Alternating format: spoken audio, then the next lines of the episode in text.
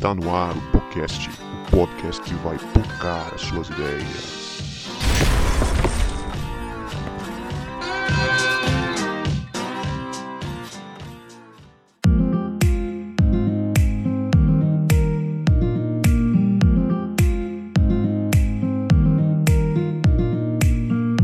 Para você que achava que a gente não voltava, a gente voltou e este é o podcast, o podcast que vai pocar as suas ideias. Meu nome é Guto e hoje eu estou aqui com um convidado direto do Rio de Janeiro. Eu estou aqui com Ronan. Bem-vindo, Ronan. Muito bom ter você aqui com a gente no podcast. Se quiser dar um salve aí para os nossos ouvintes, fique à vontade. Fala galera, boa noite para vocês. Boa noite, foi ótimo.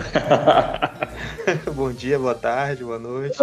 Bom dia, boa tarde, boa noite para todo mundo que está ouvindo a gente. A alegria estar tá aqui com vocês e vamos lá conversar. Massa demais.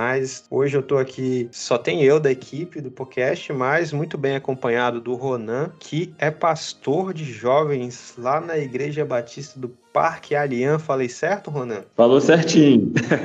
Ele também é pai da Alice e é casado com a Natane, e ele também é mestre em teologia sistemática pastoral. Ronan produziu aí uma tese muito interessante que tem a ver com o tema que nós vamos falar hoje. Nós vamos falar sobre racismo. Vamos trocar uma ideia aqui, ver se de fato existe racismo na igreja brasileira. E fica aí com a gente que tem muita coisa boa, muita coisa interessante que vai sair desse bate-papo aqui. Mas antes, vamos no momento de salves e recados.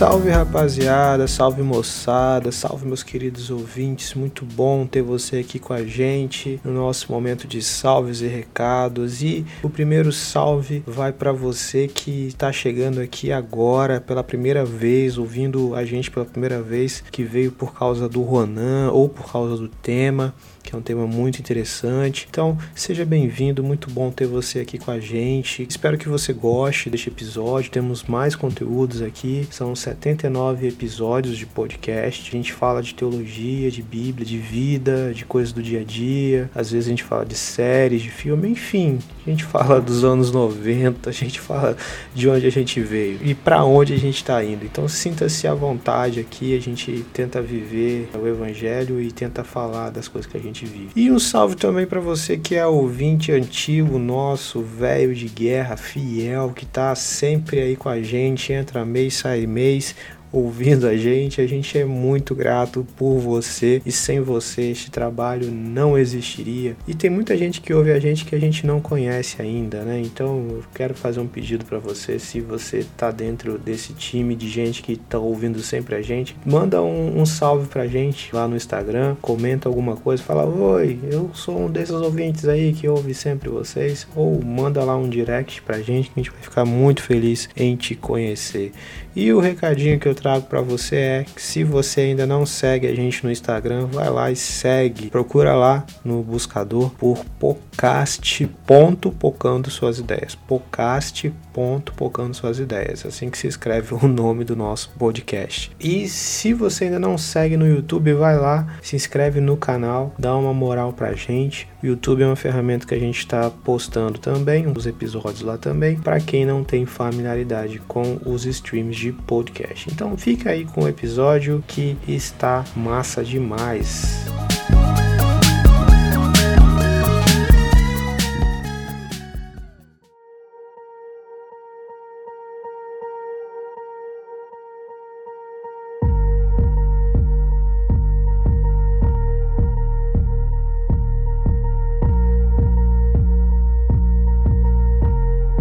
Racismo é um tema que é pouco falado nas igrejas brasileiras, pelo menos nas igrejas que eu frequento, quase nunca ou nunca ouvi um sermão sobre racismo. E temos algumas notícias que vêm chegando para gente, que deixa a gente estarrecido, que parece ser coincidência, mas será mesmo que é coincidência? O mundo ficou chocado recentemente com o caso da morte do George Floyd já aqui no Brasil, tivemos a notícia de um homem que voltava para casa com sua família e teve seu carro atingido por 80 disparos de tiro. Mais recentemente também tivemos o caso de um imigrante africano, Moise, que foi morto brutalmente. Uh, e logo na semana seguinte recebemos a notícia de um trabalhador que voltava para casa e foi confundido com um bandido e levou um tiro e morreu. Sem falar das inúmeras crianças que são atingidas por balas perdidas e pouco é falado, crianças negras, e a estatística que chega até nós que a cada 23 minutos um preto é morto no Brasil. Será que tudo isso é coincidência? Olhando um pouco para a história, nós descobrimos que a colonização foi feita no Brasil. Esse processo que nós conhecemos, que foi cheio de violência, teve por justificativa uma causa missionária. Os portugueses tinham a intenção de, de pregar, de catequizar os, os pagãos, os gentios da terra, da terra do Brasil aqui, os povos originários. E toda essa violência foi também com essa justificativa missionária. Chega também as notícias dos protestantes americanos que tinham escravos, grandes nomes da teologia também que eram favoráveis ou tinham escravos. E aí a gente chega nesse tema que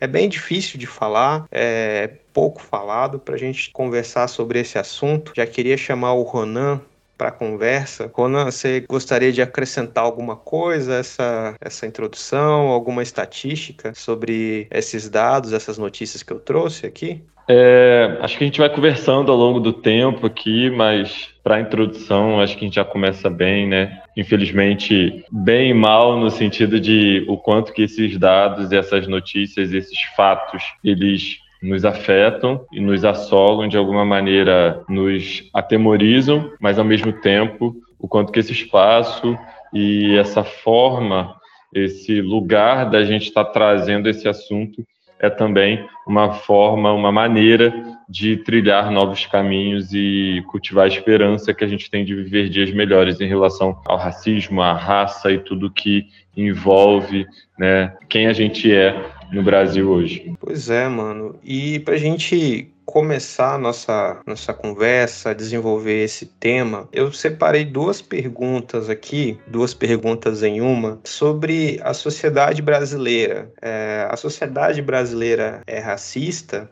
E depois eu queria, ou na mesma resposta, que você conceituasse para gente o que, que vem a ser de fato o racismo. Certo. É, eu acho que quando a gente fala da sociedade brasileira ser racista, a gente, a gente ainda tem muita gente nessa negação, né, nesse lugar de negar esse racismo no Brasil, mas quando a gente começa a entender o conceito do que é racismo, entender como as coisas funcionam no nosso país, a gente vai concluindo que a sociedade brasileira ela é racista por alguns motivos, né? Então, pensando aí no nosso processo histórico, de como tudo aconteceu, é, como é o processo de formação do nosso povo. Se a gente olhar lá para os nossos povos originários, como você falou, e olhar como que as pessoas brancas chegaram, né, os europeus chegaram aqui para o nosso território, né, a partir desse contato que eles tiveram com os indígenas, e alguns anos depois, os negros, né, pessoas de África chegando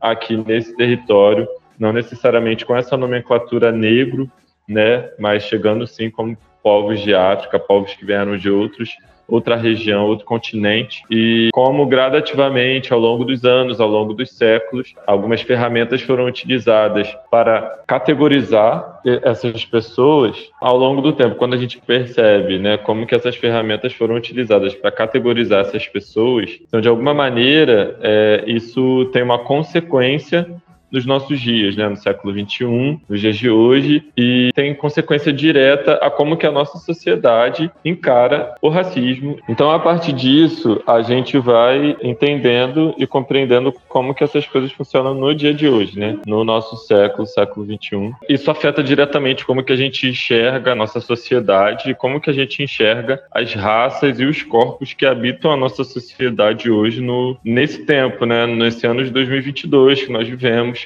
século 21 e tudo mais. Então, a partir disso, a gente começa a entender um pouco, né, trazendo um pouquinho a, a, o conceito do que é o racismo. É, eu acho que a gente poderia falar sobre várias coisas, várias questões, mas particularmente eu gosto de explicar o racismo a partir de três pontos, né? Então, o primeiro o racismo é um sistema e aí é interessante que Silvio Almeida traz que o racismo é uma forma sistêmica de discriminação, tem raça como fundamento e que se manifesta por meio de práticas conscientes ou inconscientes que culminam em desvantagens ou privilégios para indivíduos, a depender do grupo racial ao qual pertence. E aí, pegando esse iníciozinho, se é uma forma sistêmica, ou seja, se ele é um sistema, ele, ele é a forma como uh, ele é a base de algo, né? E aí Silvio vai falar um pouco sobre esse racismo estrutural e ele vai discorrendo ao longo do seu livro. E além disso, né, se você tem a base de algo, que algo é esse? A nossa sociedade. Então tudo aquilo que vai ser construído em cima dessa base vai ser afetado por essa base. Então, as instituições que nós temos, olhando para o racismo institucional, elas vão ser solidificadas, elas vão ser construídas a partir dessa base que é racista, é, que é esse sistema que traz essas desvantagens ou privilégios a partir da raça, né, a partir dos indivíduos que vão ser afetados por essa sociedade, por essa base, etc. Então, eu acho que o racismo é um sistema, a gente precisa entender isso de primeiro. O racismo ele também pode ser visto como o preconceito em relação à ascendência étnica combinado numa ação discriminatória, que é o que Bittencourt fala, é um autor historiador que fala, tem um livro chamado Racismos, ele lançou no meio da pandemia, e é bem interessante porque ele traz ali o conceito de racismo desde o século XII, século XIII, tudo como foi construído, né? Porque o racismo ele começa a, a partir sendo categorizado dessa maneira a partir do que os povos judeus sofrem, né? Do que os, judeus sofrem ali na, na Europa e eles são tratados como lixo, né? Lixo humano mesmo. E como que isso vai categorizando um grupo étnico, uma sociedade é, de ser descartável e de ser descartada por uma outra sociedade, e aí cada sociedade vai reproduzir isso de uma maneira a partir do seu processo histórico. Então, o racismo é um sistema, o racismo tem essa ação, né? Então é importante a gente pensar que o racismo é uma ação. Né? O que, que difere o racismo do preconceito e da discriminação? O preconceito, você pode manter ele muito na sua mente. Então, enquanto a gente está conversando aqui, você pode estar tá pensando em alguns preconceitos que você não vai botar para fora, que você não vai verbalizar. Mas aí vem a segunda coisa, né? A discriminação. A partir do momento que eu tenho esse preconceito na minha mente, eu separo, né? Eu discrimino, eu destaco a, aquela pessoa, ou aquele lugar, ou aquele grupo a partir do preconceito que eu tenho. E o racismo, ele vai ser essa discriminação, essa ação discriminatória, essa ação de separar a partir do contexto e do conceito de raça. A raça tem mil e uma formas de se ler raça no mundo, mas pensando no nosso contexto aqui, a raça nada mais é do que esse grupo étnico, esse grupo de pessoas que vão ser identificados não somente pelos seus traços biológicos, pelos seus fenótipos, mas também pela sua cultura, pela forma que agem, pelo seu processo histórico de habitar o, o determinado lugar que estão habitando. Então, isso tudo influencia no que é raça. Né, uma coisa pouco falada também. Às vezes as pessoas acham que raça tem a ver com a cor, mas não é somente por isso. Né? Raça é todo um conglomerado de coisas que são culturais e afetam diretamente. Então, já falei duas coisas, né? Resumindo, né? resgatando, aliás, racismo é um sistema, racismo é uma ação ou um conjunto de ações. É, racismo é pecado, a gente indo para esse espectro religioso, né, cristão, a gente precisa entender o quanto que o racismo é um pecado, porque ele afeta diretamente na dignidade humana e naquilo que é falado lá em Gênesis, quando Deus ele nos cria segundo a sua imagem e semelhança, nós entendemos que ele cria todas as pessoas dessa maneira. E ao longo do tempo, os processos racistas que foram acontecendo com diversos povos, com negros e indígenas aqui no Brasil, com os Dalits na Índia, com os asiáticos, né, os povos ali do Oriente Médio, em inúmeros países, com os refugiados nos países europeus, tudo a, a, forma como isso acontece, que às vezes a gente acha que é somente xenofobia, mas tem o racismo ali também nesse lance dos refugiados. Então tudo isso a gente precisa entender que afeta diretamente essa imagem e semelhança do qual o Senhor nos criou.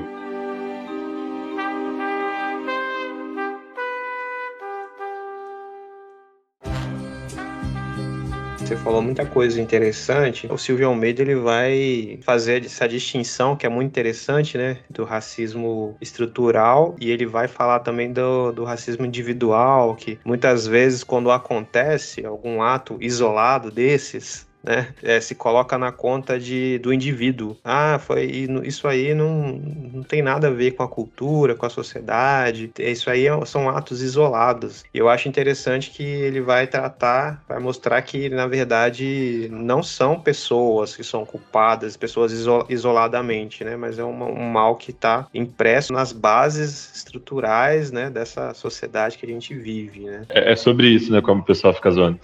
É, eu gosto de zoar com isso também, porque parece que é sobre isso, resume tudo, mas não dá para resumir a complexidade da vida, mas é bom a gente, através dessas linguagens, a gente vai conectando, porque tem muito desse lugar da gente individualizar o que não é individual, assim, né? E, e o ser humano ele faz isso para tudo, né? Como se fossem casos isolados. Você citou uma série de assassinatos uma série de casos policiais que mostram para gente que não são casos isolados, mas mesmo assim a estrutura não nos apresenta dessa maneira porque é muito mais fácil eu dizer que são casos isolados e não mexer numa estrutura que me beneficia, não me beneficia Ronan, mas beneficia aqueles que estão no poder e querem continuar no poder, e esse poder tem uma cara, esse poder tem um biotipo, esse poder tem um genoma, né? Esse poder tem um monte de coisa, tem um gene é, e tem sobrenome também é, que vai perpetuando e vai sendo perpetuado ali no, nos lugares de poder, nos lugares de privilégio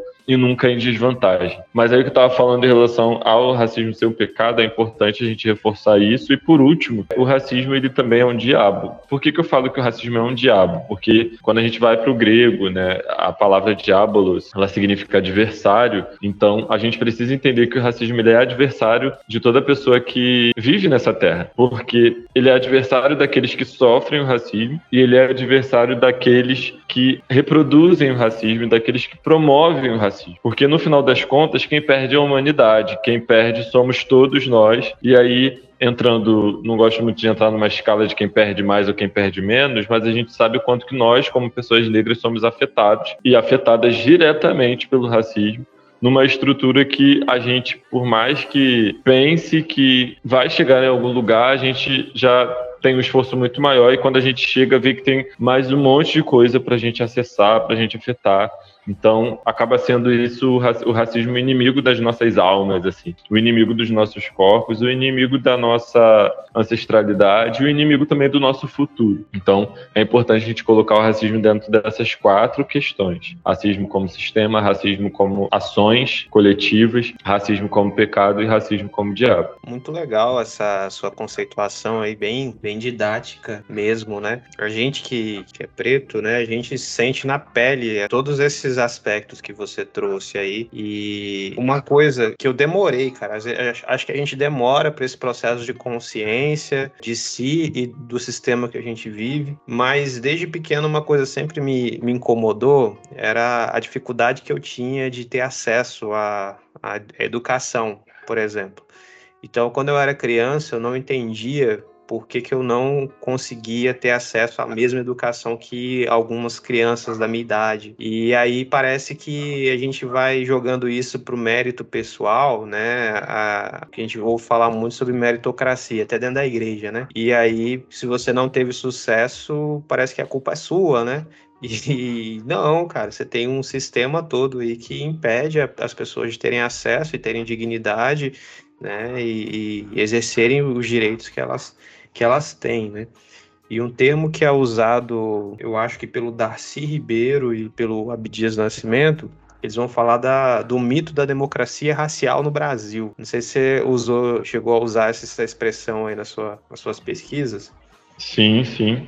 E é muito interessante, né? É, essa ideia. Você pode falar para nós um pouco? Não está na pauta.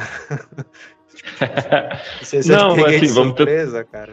Isso é o. Não, não tem problema, não. Vou, vou tentar ser um pouco mais simples aqui nessa, nesse ponto, porque o mito da democracia racial ele é levantado, assim, a, a, bola dele é muito levantada aí pelo livro do Gilberto Freire, né, Casa Grande Senzala, e muitas pessoas acabam usando esse livro como Tolkien para essa democracia racial. Tem outras literaturas também que são colocadas dessa maneira, mas ali no início do século XX, a democracia racial ela foi colocada a nível de Brasil, a nível mundial, para mostrar mesmo para o mundo que o Brasil ele conseguia conviver e viver com todas as raças, né? Que nós somos esse país miscigenado e é, nem, nenhuma raça sofre é, nenhum tipo de discriminação e sim nosso país ele é muito legal. Então o mito da democracia racial vai se colocando, né? Colocando o Brasil nesse lugar onde nós somos esse processo, esse país, esse povo que convive muito bem, né? Pós abolição com todo mundo, assim, né? Então, aqueles que eram descendentes de escravos, que são descendentes de escravos, convivem muito bem com aqueles que são descendentes da Casa Grande e tudo consegue ali se conversar. E aí essa miscigenação que a gente vê é uma miscigenação que vendida né, nesse mito, né? É uma miscigenação positiva, porque o nosso povo tem muita cor, o nosso povo tem muito para oferecer, quando na verdade a gente sabe que essa miscigenação na pele é, ela foi feita a partir de estupros né, de mulheres negras e de uma tentativa também eugenista de apagar as, os corpos negros do, do Brasil, é, porque entendia-se que a partir do momento que haveria essa mistura de raças, é, botando aspas aqui, né? Porque mistura de raças parece que a gente está fazendo um bolo e que do bolo vai nascer alguém. É, mas é bizarro isso, mas enfim. Então, a partir dessa mistura, entre aspas, de raças, que os genes, né, os, o, o, o, genótipo desse povo branco, dessas pessoas brancas, seria mais forte do que o das pessoas negras e, consequentemente, as pessoas negras sumiriam da face da Terra. Né? O que não está acontecendo, pelo contrário, hoje a gente tem sim essa paleta de cores é, de peles no Brasil mas a gente entende que mais de 56% da nossa sociedade, da nossa população, são pessoas pretas ou pardas, se caracterizando como pessoas negras, isso de acordo com o IBGE. E, e é bizarro, cara, que quando você vai estudar a história desse processo no Brasil, né, esse processo racista. O processo da constituição do povo brasileiro é um processo racista. E tem um, um livrinho que eu li ano passado, que o título dele é muito pesado. Não sei se você já leu esse livro, O Genocídio Negro Brasileiro. E não sei se você já leu esse livro, cara, O Genocídio do Negro Brasileiro, do Abdias Nascimento. É do Abdias, né? Eu não li o livro todo, mas eu peguei alguns pedaços, né? Para poder acessar aí nessa minha pesquisa e realmente Abdias é, é, é outro nível. Assim. Pesadíssimo, cara, pesadíssimo, porque ele vai falar nesse livro desse processo, como esse processo foi intencional, de documentações que dizem assim, de é, de intelectuais dizendo: ah, em 100 anos a gente vai branquear o Brasil e não vão existir mais negros. É, é bizarro, bizarro, né? documentações disso. E fora as leis que ele vai listar, de, as leis racistas, né? Que desde que da abolição de não poder mais entrar negros no Brasil e todo o processo que vai tirando o, os negros desse local de decisão, tornando eles sempre como um passageiro desse processo, né, que vai deixando eles de lado. Então, fica a sugestão de leitura para o ouvinte. Não é uma leitura agradável. você lê história do Brasil. Eu não recomendo se você. Nem um pouco. Tipo assim, feliz, bebe uma aguinha do, do lado. E aí eu acho, o Guto, é bom você falar isso, porque tem uma coisa muito importante nisso, que é a gente cuidar da nossa saúde quando a gente vai descobrindo e a gente vai se aprofundando nessas questões. Porque, como é muita informação que a gente vai tendo contato, chega uma hora que a gente tem que parar um pouco, respirar, processar porque senão a gente pira e a gente quer ou meu Deus, eu não quero nunca mais sair daqui, tô prostrado porque nunca vai ter é, solução, a gente está muito ferrado, ou então eu quero mudar o mundo agora, né? Então acho que é importante a gente ler, mastigar, orar, processar e entender como que essas coisas vão fazer sentido na nossa trajetória daqui para frente. É massa você falar isso, é que eu tô vivendo esse processo, cara, de, de conhecimento mesmo do que é, foi feito no nosso país. E, cara, eu sou crente. E como eu sou crente, sou um discípulo de Jesus, eu não posso ficar guardando raiva no meu coração. Né? Eu, eu acredito que a mudança de tudo não vai ser na base de uma revolução armada. Né? Eu creio na, é, no poder de Deus, no poder transformador de Deus, né? que o reino dele não é desse mundo sabe? E aí a gente tem que administrar o nosso coração porque tem muita coisa revoltante, cara. Muita coisa revoltante. E é interessante a gente fazer esse processo de conhecimento do que aconteceu também no contexto de uma comunidade de irmãos que vão te auxiliar, que vão orar por você, né, que vão que vão entender o que, que você está passando para você não não passar por revoltado, enfim, né? É muito interessante viver esse processo de conhecimento do que é o Brasil, né? Que esse a gente tem esse mito da democracia racial, que somos todos felizes e tratados da mesma forma, mas é interessante você viver esse processo nesse, contexto, de um ambiente sadio, né, de gente que vai te auxiliar e orar por você. Orem por mim, gente. Estou estudando história do Brasil, orem por mim. Ah, orem mesmo, por favor.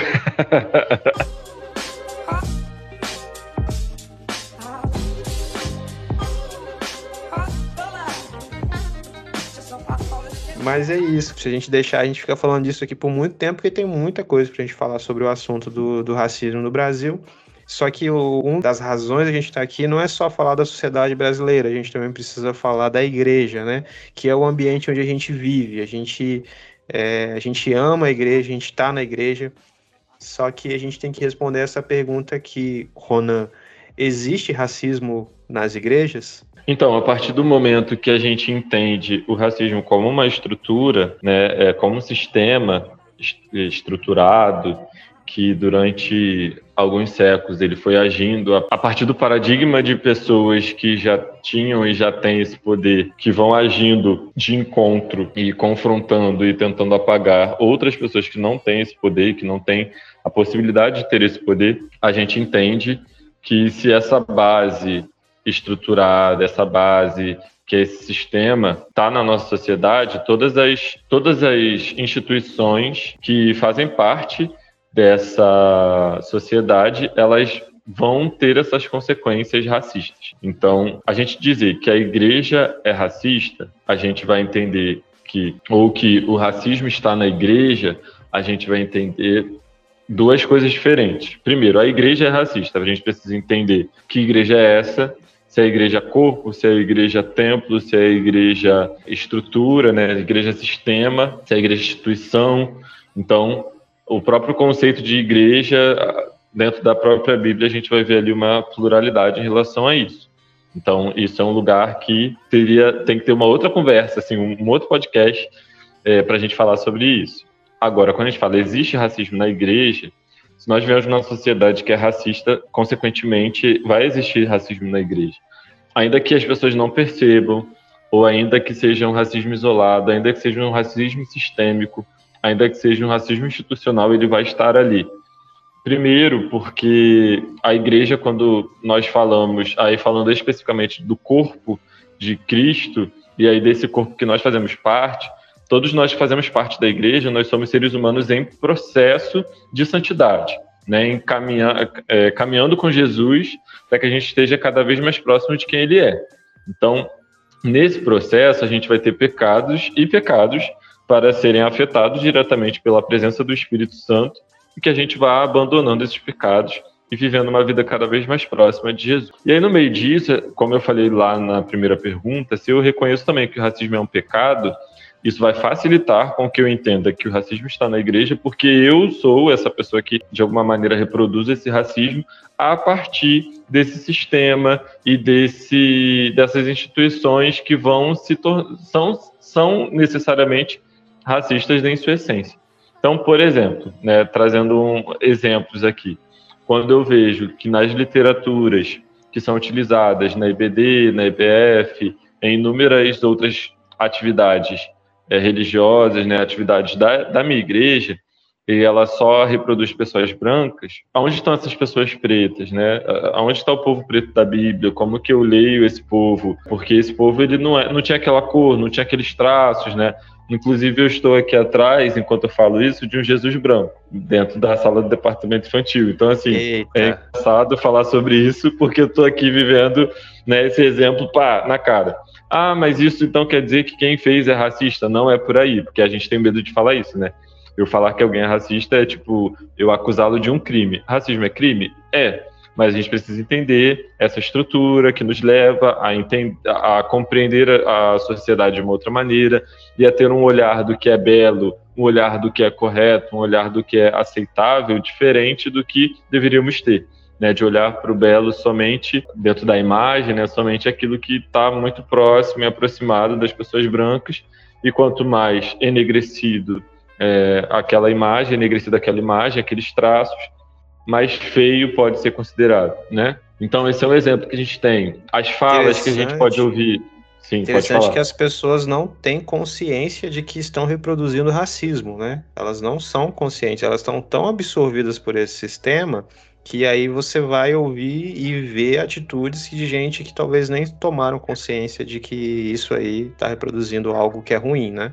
Exatamente. E aí dentro disso, você vai verificando uma sociedade que não muda o seu modo de ser, e aí eu falo da sociedade igreja em si, essa comunidade, né, melhor dizendo, uma comunidade que não muda o seu modo de ser, simplesmente porque tem medo de enfrentar essas estruturas, né, e essas coisas que já estão postas para a gente como sociedade, né, são coisas que para alguns acaba custando muito caro e preferem não mexer.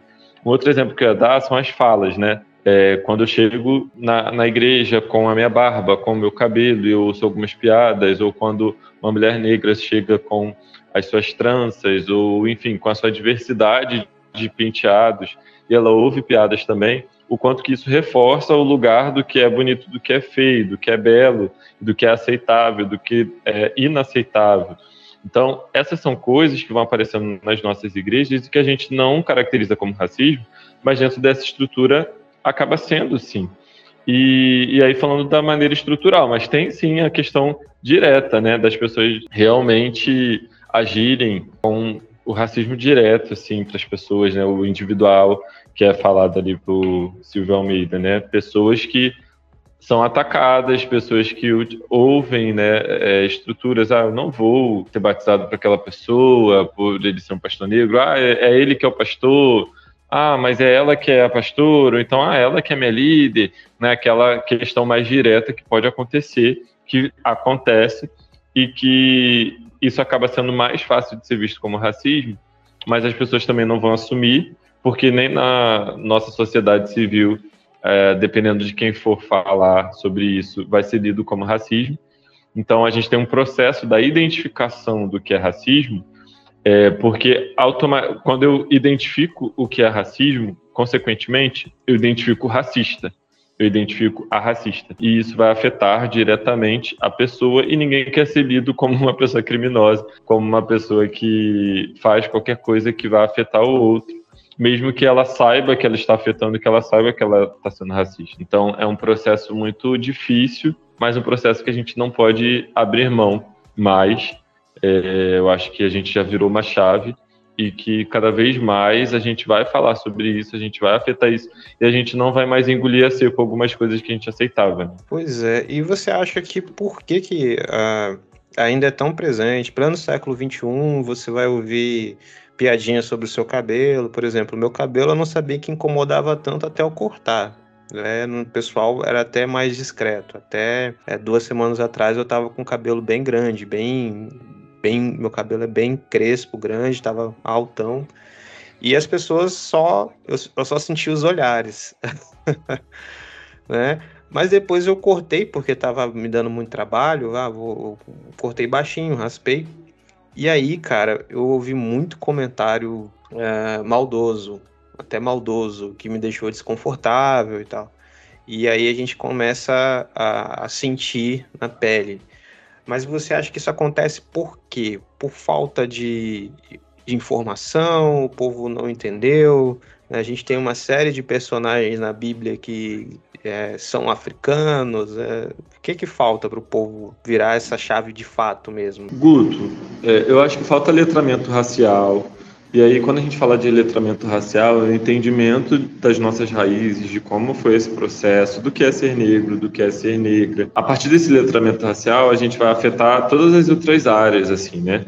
Entender o quanto que pra gente deixar o cabelo crescer e usar o nosso cabelo de maneira natural não é simplesmente uma questão estética, é uma questão muito mais profunda, é uma questão de demonstrar a nossa ancestralidade, se religar e se reconectar também com isso, entender que, e aí falando da questão espiritual à, luz daquilo que somos, né, cristãos, entender que é olhar para quem nós somos, olhar para as minhas características e dizer que isso é bom, porque para mim até pouco tempo não era bom, para mim até pouco tempo era incômodo, né? E, e, falaram quando, ah, não, você é bonito, então, ah, mas é legal, isso não era o suficiente, né? Então, até essa semana, num grupo que eu faço parte, a gente estava falando sobre a música do Baco, que se chama Autoestima, porque ele fala a seguinte frase: 25 anos que eu demorei para me enxergar como bonito, alguma coisa assim. E é interessante que ele é mais novo que eu, eu tenho 32 anos, vou fazer 33. E eu também tive esse processo de me entender como uma pessoa bonita aos 25 anos. Então, assim,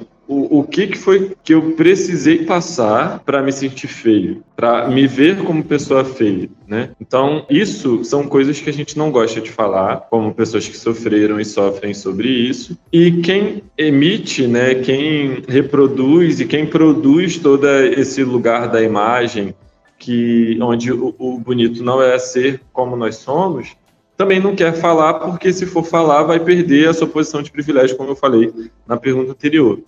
Então, eu acho que falta esse letramento racial de primeira para afetar todas as outras áreas. E uma segunda coisa que eu acho que falta também, falta uma humildade em saber ouvir o outro, para perceber o quanto o outro é afetado pela sua fala, o quanto o outro é afetado pelo seu olhar, o quanto o outro é afetado pelo que você acha que é bom para ele. Porque eu posso achar o que é bom para você, eu posso achar o que é bom para minha filha, eu posso achar o que é bom para minha esposa, eu posso achar o que é bom para os adolescentes e para os jovens da minha igreja.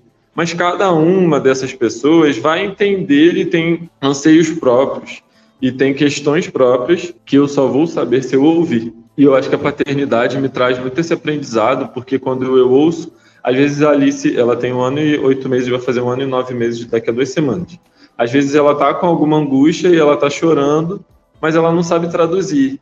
E aí não basta eu simplesmente querer resolver para ela parar de chorar. Eu preciso primeiro acolhê-la, preciso ouvi-la e de alguma maneira tentar entender o que, que ela está falando. Aí a gente começa a perguntar: está doendo aqui? Está doendo ali? Aonde que está doendo? Tem alguma coisa doendo? O que, que você está sentindo? Para que ela comece, a partir da sua linguagem, falar o que está incomodando ela e aí assim eu vou conseguir identificar. Não, pode ser isso, pode ser aquilo, mas eu preciso ouvi-la, eu preciso me comunicar com ela e fazer com que ela emita essa comunicação para mim. Eu não posso simplesmente só ser o emissor, eu preciso ser receptor dessa comunicação também. Então, acho que falta muito isso. Falando especificamente da igreja, nós, como cristãos, a gente está muito acostumado a ser o dono da razão, porque o nosso país ele é 88% cristão entre católicos e protestantes a gente já está em mais de 30% de pessoas evangélicas no Brasil. Dentro desses, dentro desse bolo aí que a gente fala de cristãos, nós somos aí um terço, é um terço, é quase um terço, né, um pouco mais. Então é muito louco como a gente percebe, aliás, como a gente não percebe que a gente age como dono da razão em todas as esferas da nossa vida. Então que tal a gente se calar um pouco? Que tal a gente se é, é, é, fechar um pouquinho a nossa boca e abrir mais os nossos ouvidos para que a gente possa entender a dor do outro, mesmo que para você, né, a pessoa que está ouvindo, que talvez esteja lembrando de uma situação que possa falar, ah, mas talvez essa pessoa esteja, esteja exagerando. Mas será que você ouviu a real dor dela e soube acolher essa dor para depois você criar esse juízo de valor se ela está exagerando ou não? E ainda que para você seja um exagero, para aquela pessoa não é. Eu acho que é muito importante a gente saber ouvir e saber acolher a dor das outras pessoas, não somente nessa questão racial, mas em todas as questões, porque se a gente ouve mais as pessoas, a gente vai conseguir resolver melhor aquele problema.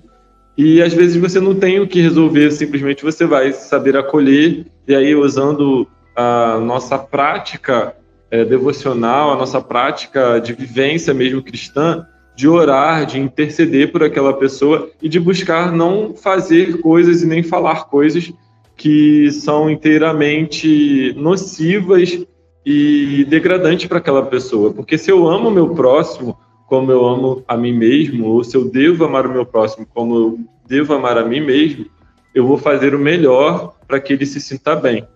E eu vou criar esse ambiente. Então, acho que criar esse ambiente vai ser a partir desses dois movimentos, o letramento racial e a gente saber ouvir mais.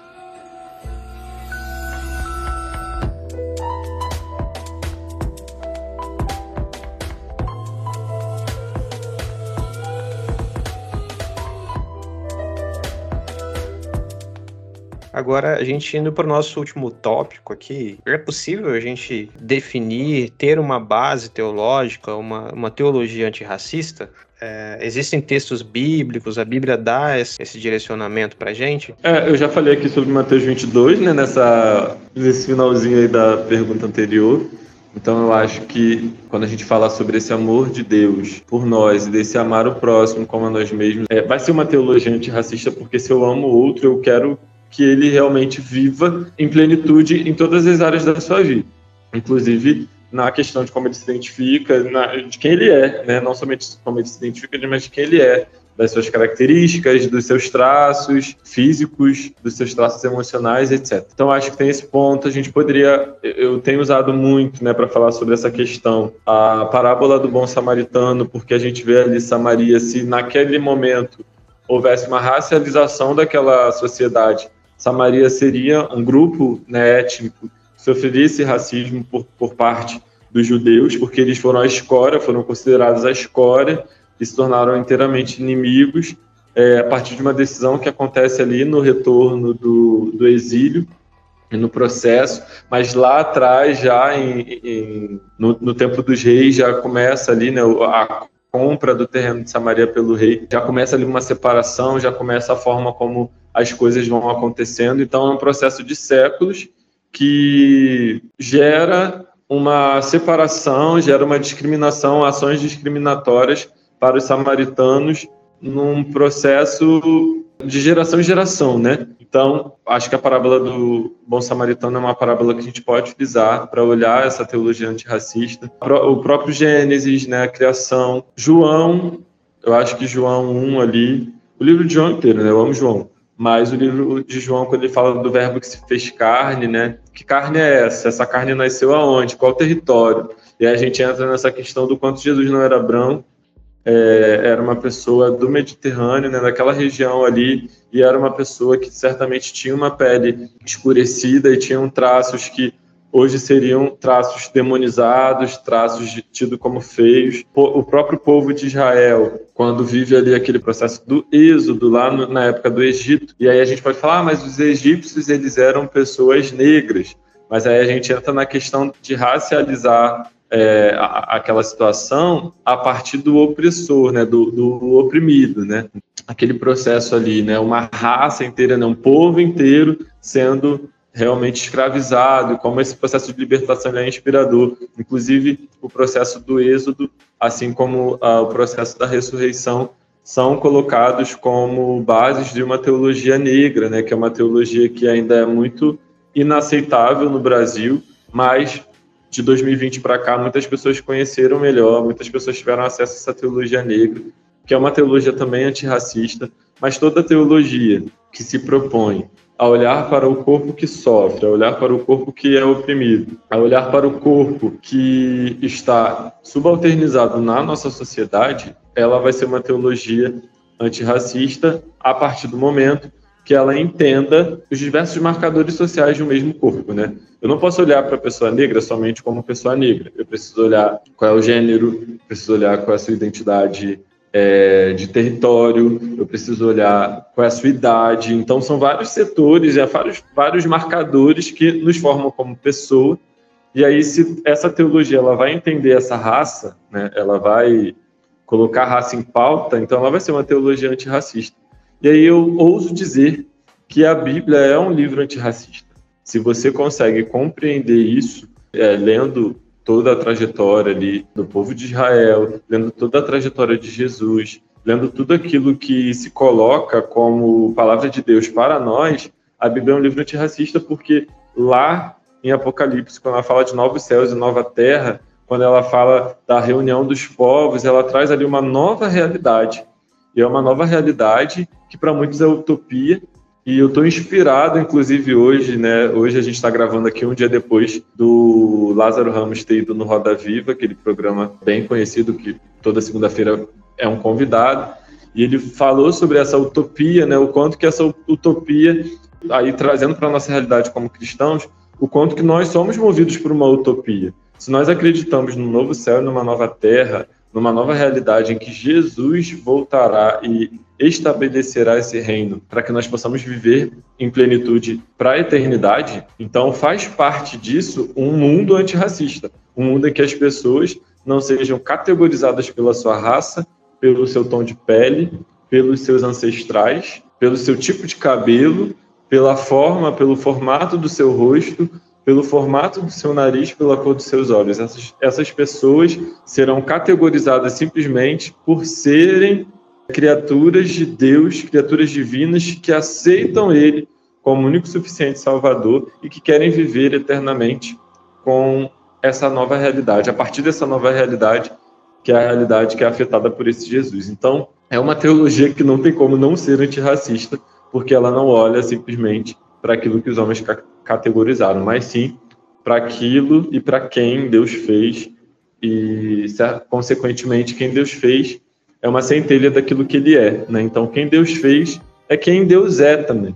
Então é importante a gente lembrar isso que nós somos pequenas centelhas e pequenas partículas de quem Deus é. E aí a Bíblia nos dá esse suporte, a Bíblia nos dá esse aporte e a gente não pode abrir mão disso a gente não pode deixar mais de falar sobre isso, porque assim as pessoas vão verdadeiramente entender o quanto que Cristo e toda a Trindade são suficientes para que nós possamos viver um mundo antirracista.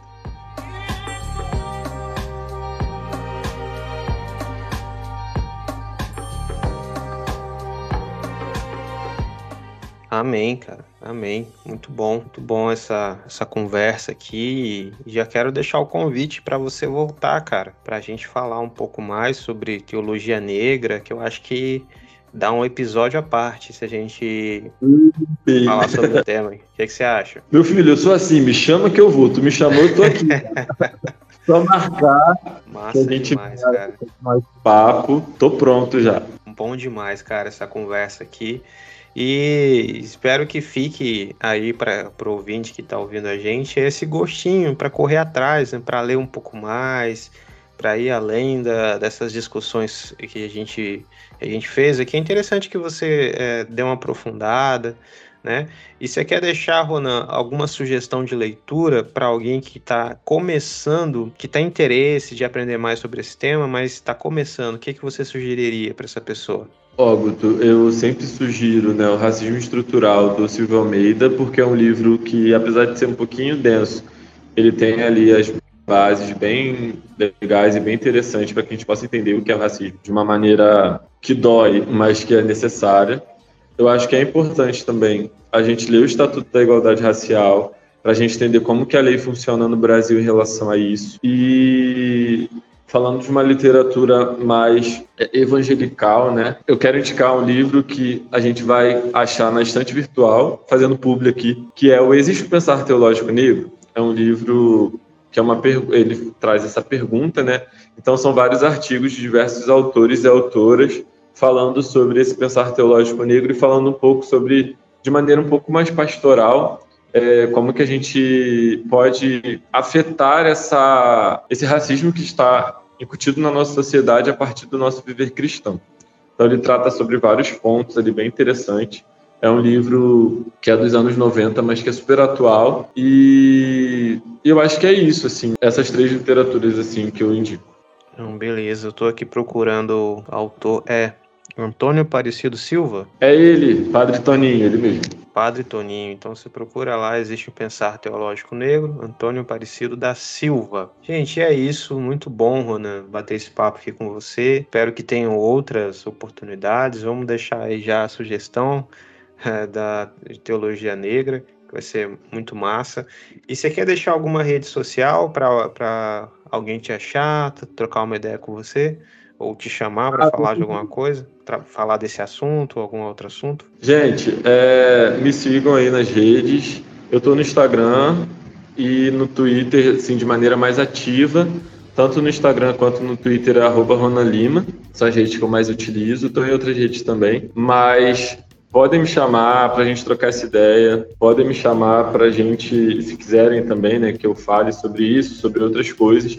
Até a gente estava conversando aqui o Iguto, né, que é, a gente sabe o quanto que faz parte de um projeto antirracista não chamar pessoas negras somente para falar sobre racismo, mas a gente sabe o quanto que é raro esse assunto ainda nas igrejas. Então, enquanto houver oportunidade, enquanto houver interesse, a gente precisa, a gente pode, deve falar sobre isso. Mas me chamem, estou aí, estou para jogo, estou para rolo, até mesmo para trocar uma ideia de uma maneira muito específica sobre questões ministeriais às vezes existem muitas dúvidas né, sobre como eu falo sobre isso no meu ministério, como que eu lido é, com isso, etc. Uma coisa, quero indicar uma coisa que lembrei. É, a Igreja Metodista tem uma cartilha e diversos materiais para trabalhar de maneira eclesiástica sobre o assunto do racismo. Eles têm uma pastoral que trata diretamente sobre essa questão na igreja. Então, se você entrar no site da Igreja Metodista, você vai procurar lá a aba sobre as pastorais e vai ter a pastoral ali do combate ao racismo. Tem muito material legal, vale a pena conferir. E então, voltando, só para fechar aqui, é isso. Minhas redes estão aí. Me chamem, troca essa ideia, a gente troca mensagem na DM, no WhatsApp, estamos aí, porque eu acho que quanto mais a gente falar e quanto mais a gente conversar, mais a gente vai se fortalecer e vai conseguir prosseguir nesse processo e nesse projeto antirracista que as igrejas estão cada vez mais ligadas que alguma coisa está acontecendo. Muito bom, cara, muito bom. E é isso, gente. A gente termina por aqui esse bate-papo. Ronan, obrigado mais uma vez. Valeu. E eu me despeço de você que está aí ouvindo a gente. E é isso aí, galera. Até mais. Tchau, galera. Até a próxima.